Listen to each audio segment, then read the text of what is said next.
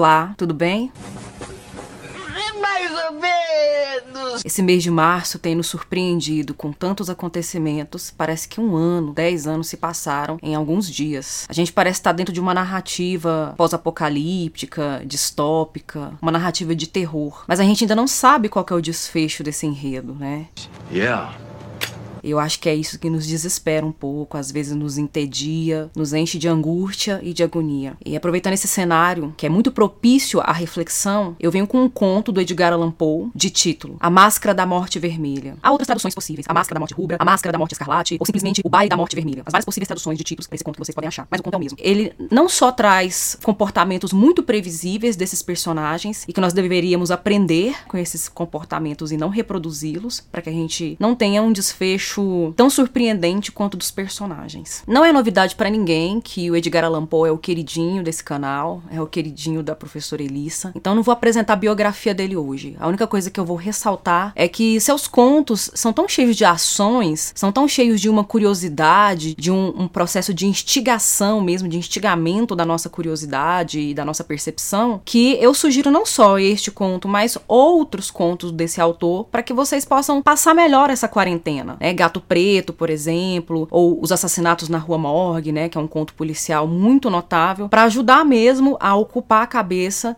nesses momentos em que a gente está ficando muito ocioso, muito ociosa. Publicado em 1842, a tradução que eu utilizei está nesta obra aqui, Contos de Imaginação e Mistério da editora Tordesilhas. Mas há outras antologias do Edgar Allan Poe que você pode encontrar esse texto. É, esse texto, inclusive, está em PDF, está em domínio público, então você pode fazer download caso não tenha como comprar comprar, ou não tenha dinheiro para comprar, ou não tenha essa edição. É um dos contos mais importantes e mais famosos desse escritor, que se passa num reino muito distante. Ele não situa muito bem a época, mas pela, pela construção do cenário, pela, pela ambientação da narrativa, dá a entender que está ali em, por volta da Idade Média, muitos séculos antes da época em que Edgar Allan Poe viveu. Nesse reino muito distante, o príncipe que governa se chama Próspero, Príncipe Próspero. O nome dele acaba sendo uma grande ironia, porque materialmente falando, ele de fato é muito próspero. Só que as ações desse personagem é, serão muito problemáticas. E o conto até traz, né? Ele até traz uma camada social ali pra gente poder refletir. E o, o momento em que acontece essa narrativa é o reino do próspero, do príncipe próspero, está sendo assolada por uma peste terrível, uma peste sanguinolenta que mata as pessoas em meia hora, né? Meia, meia hora depois da, do contágio, a pessoa morre expelindo sangue por todos os orifícios, por todos os poros, jorra sangue. Então essa é a marca da peste, né? Ser muito vermelha, ser muito sanguinolenta. E aí para se resguardar, para se proteger, o príncipe próspero resolve chamar toda a alta nobreza dos seus domínios para se esconder, para se resguardar no seu grande castelo. As portas são trancadas, os portões de ferro são soldados, as chaves jogadas fora para não correr o risco de ninguém entrar e de ninguém sair. Enquanto lá do lado de fora as pessoas simples, comuns, a população plebeia está sendo dizimada, está sendo exterminada por essa peste. E dentro desse castelo são seis meses, decorrem seis meses de festa, de comida, de danças, de músicas sendo tocadas nos salões, é, toda a aristocracia, toda a alta nobreza reunida ali, se divertindo como se nada tivesse acontecendo lá fora, e a plebe morrendo impiedosamente fora dos, dos domínios do castelo. É interessante porque é, há aí um contraste e esse contraste vai ficar mais evidente ainda na hora da definição do caráter, na hora da descrição do caráter do príncipe Próspero. E o Próspero, como protagonista dessa narrativa, é extravagante, tem gostos muito peculiares, tanto é que o castelo dele tem sete salões gigantescos, cada um com uma, com uma decoração bem específica, é arrogante, é, decide mesmo, em meio a esse cenário pavoroso, fazer suas festinhas particulares, como se ele fosse é, alheio a tudo isso, como se ele realmente realmente não fosse tocado pela peste. É, e é engraçado, né? Porque é um conto publicado no século XIX,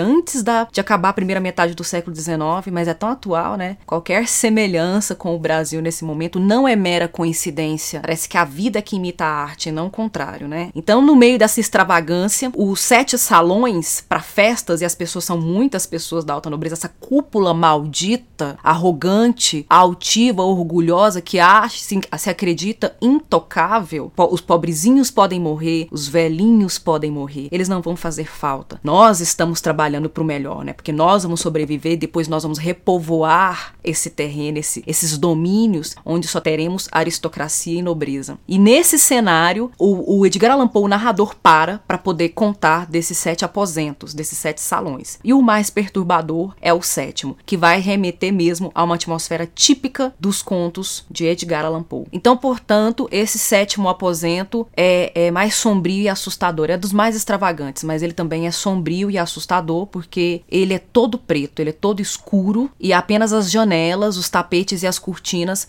são de uma cor escarlate. Ali dentro desse sétimo salão tem um grande relógio de ébano. Ébano é uma madeira bem escura, né, bem negra, então contextualiza mesmo essa atmosfera mais sombria do Edgar Allan Poe. Ele sempre toca, toda vez que, que, que bate novas horas, as badaladas dele são muito, são muito é, estarrecedoras, macabras mesmo, um som angustiante e aterrorizante ao mesmo tempo. E todos que estão ali, até os músicos, no momento das badaladas do relógio, param, ficam atônitos, esperando acabar. É como se eles entrassem entrassem num estado mesmo de transe, mas de transe assustador. E aí, no meio de toda essa extravagância, como se já não fosse o suficiente, o Próspero resolve dar um baile de máscaras. Pelo menos isso ele sabe fazer: usar máscara. Esse baile de máscaras não chegava a ser um aniversário, uma petulante comemoração de festa de aniversário, mas foi tão perturbador quanto. Foi como se fosse de fato um pesadelo, assim como na vida real, porque as máscaras que os seus convidados usavam pareciam, pareciam sonhos deslizantes, sonhos de angústia, sonhos de agonia deslizantes. Né? Toda, o narrador vai trazer esse cenário. Aí eu até, até ri, né, quando eu tava relendo, que já li várias vezes esse conto, mas quando eu tava relendo para preparar esse roteiro, eu até ri e falei assim: ah, não, já vi coisa muito pior na vida real, é só ligar a televisão televisão que eu tô vendo. Você pirou, mulher? Tá? Mas enfim, pareciam fantasmas, né? Criaturas é, espantosas, mórbidas, até que bate o sino da meia-noite, né? O, o, relógio toca a meia-noite, as doze badaladas, todos param diante daquela situação. Olha como os elementos, os signos do macabro, os signos do terror são muito, apesar deles serem um clichê nas narrativas de terror, são muito bem usados dentro do conto de Edgar Allan Poe. E aí quando bate a meia-noite, quando soa a meia-noite, todos param e aparece uma figura muito, muito incógnita, uma figura misteriosa que até então não estava no meio de todos ali, no último, no último salão, no salão negro de cores escarlates, de cores escuras e vermelhas misturadas. E essa figura que surge, esse convidado inesperado, era nada mais, nada menos que a morte vermelha. A morte que se personifica, que se coloca diante do grande anfitrião, merecedor dessa visita, né? Diga-se de passagem. E aí o desfecho eu vou deixar por conta de vocês. Vocês vão ver o que, que vai acontecer nessa conversa, nesse diálogo diálogo, mas é bom ressaltar, é bom lembrar que uma pessoa arrogante, extravagante, impiedosa e egoísta como o príncipe Próspero não merece se safar do encontro com a morte vermelha. I know. Bem, pessoal, é, esse é, o, é um pouco né, que eu tinha para falar. É, além de ser um, um, comentário sobre o conto de Edgar Allan Poe, é também uma indicação, uma sugestão, tá? Fique em casa. Não são todos que têm o privilégio de poder ficar em casa. Então, se você pode, fique. E não surte. Cuide de sua saúde mental. É, cuide de se ocupar. Eu vou trazer mais textos, eu vou trazer mais contos. Então, siga o canal, curta, compartilhe com outras pessoas que também estão numa situação de ansiedade, porque as narrativas que vou trazer a partir de agora são narrativas mesmo que estão me ajudando e eu espero poder compartilhar com vocês para poder auxiliá-los. Se cuidem. Até a próxima.